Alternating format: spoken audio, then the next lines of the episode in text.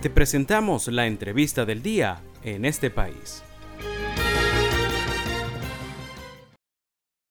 La relación comercial que existe entre Venezuela y Colombia es de gran importancia, no solo para la economía de la frontera, sino para toda en general.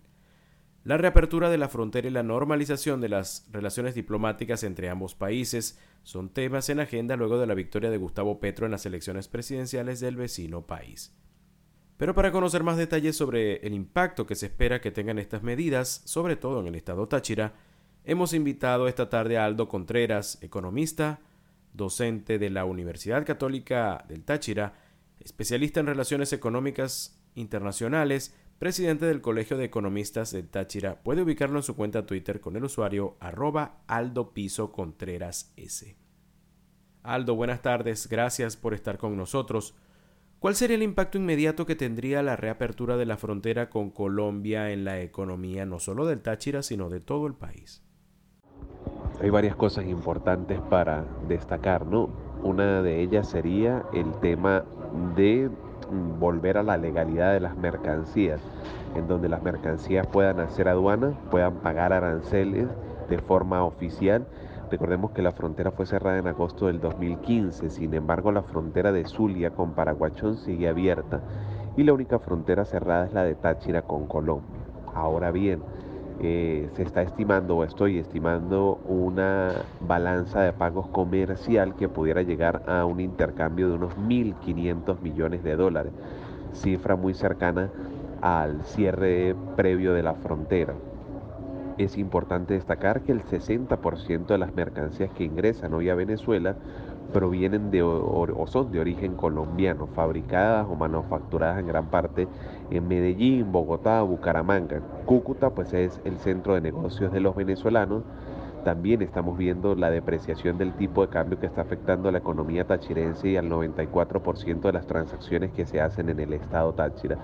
Esta frontera pues llegó a ser la más dinámica de Latinoamérica con más de 7 mil millones de dólares de intercambio. Hoy estaría reducida a, un 20% de ese nivel, pero todavía hace falta mucho. ¿no? Yo he propuesto la creación de un Consejo de Planificación y Desarrollo en la frontera porque la reactivación implicaría pues el tema de los servicios públicos en los municipios Pedro María Ureña y San Antonio, el tema de la electricidad, en municipios Junín pasa más de 10 horas sin electricidad, municipios fronterizos, también tenemos el tema de la apertura de las casas de cambio, en San Antonio y Ureña que son necesarias y claramente pues hay algunos temas que resolver como por ejemplo el tema de los aranceles ya que Venezuela no forma parte de la Comunidad Andina de Naciones desde el año 2011. Entonces, hasta el 2015 se hizo utilizando la nomenclatura andina, los aranceles de la Comunidad Andina de Naciones. Ahora eso es un tema a resolver. Creo que la frontera será abierta comercialmente en una primera instancia en los días de agosto y vehicularmente será abierto en el mediano plazo. No estaríamos hablando de unos tres o cuatro meses que le faltan a la frontera para, lograr abrirse. Eh, el dinamismo propio de la frontera permitiría que Venezuela logre una oferta exportable que tiene que empezar a estructurar, a estudiar y que pueda pues también darse un dinamismo y la creación de empleos directos e indirectos para los agentes aduanales, los operadores de carga y descarga, los operadores logísticos que están parados desde el 2015. Sin embargo, hay una realidad y es que la empresa venezolana hoy no tiene el acceso a crédito.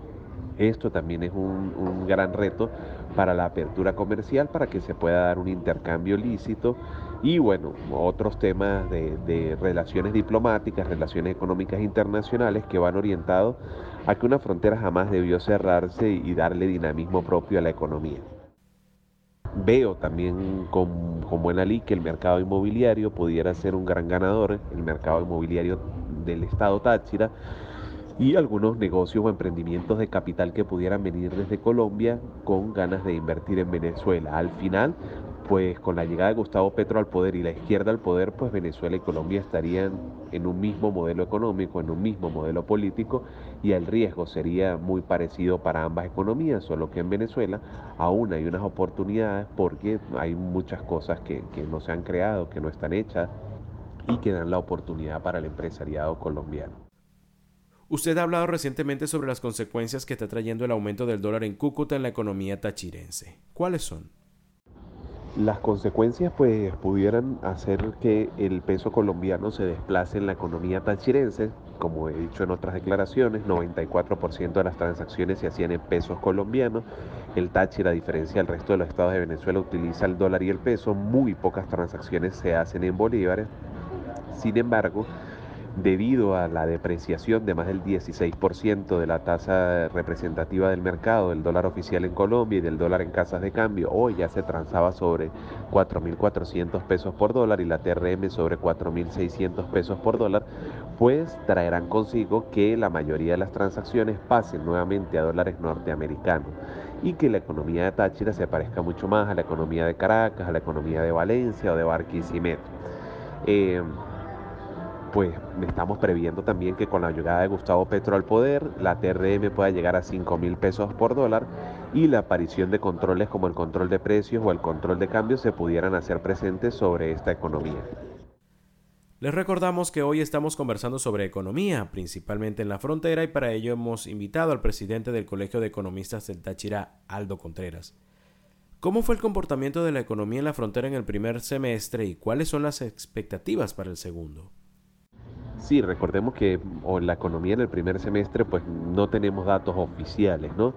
Sin embargo, sabemos que por las vías ilegales transitan mercancías que vienen sin los permisos sanitarios, sin los códigos de productos envasados, sin las cartas de exclusividad, eh, productos que vienen vencidos, dañados. Entonces, pues decir que hay unas cifras oficiales hoy cuando la frontera está cerrada, pues es complejo.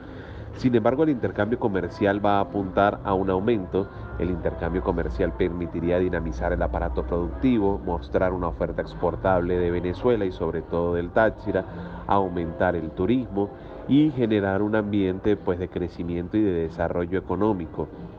Hacen falta muchas cosas, por ejemplo, el desarrollo de la infraestructura vial entre San Cristóbal y San Antonio Ureña, eh, la creación de nuevas posadas y hoteles, la apertura del aeropuerto de San Antonio, las mejoras en los aeropuertos que ya existen y pues una serie de desarrollos e inversiones económicas que vayan orientados a pues convertir al Táchira eh, en, un estado que pueda recibir la inversión extranjera.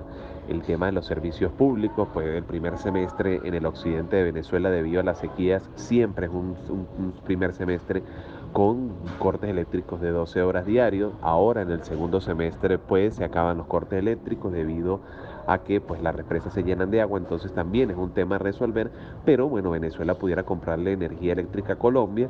Eh, se han hablado de tres puntos importantes, monómeros, eh, digamos, la apertura de, de que Venezuela le pueda vender gas a Colombia entre otras oportunidades que pues Gustavo Petro ha tuiteado y que pueden ser de interés común para, para Venezuela y para Colombia, que son países consuetudinariamente hermanos, que tienen relaciones económicas en donde se importaban y exportaban textiles, industria metalmecánica, eh, y se hacían gran cantidad de negocios en la frontera que permitían la generación de empleo y el crecimiento económico para el Estado.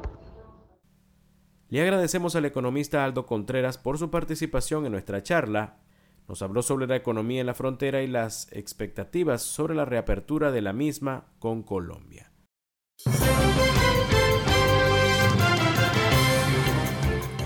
Esto fue la entrevista del día en este país.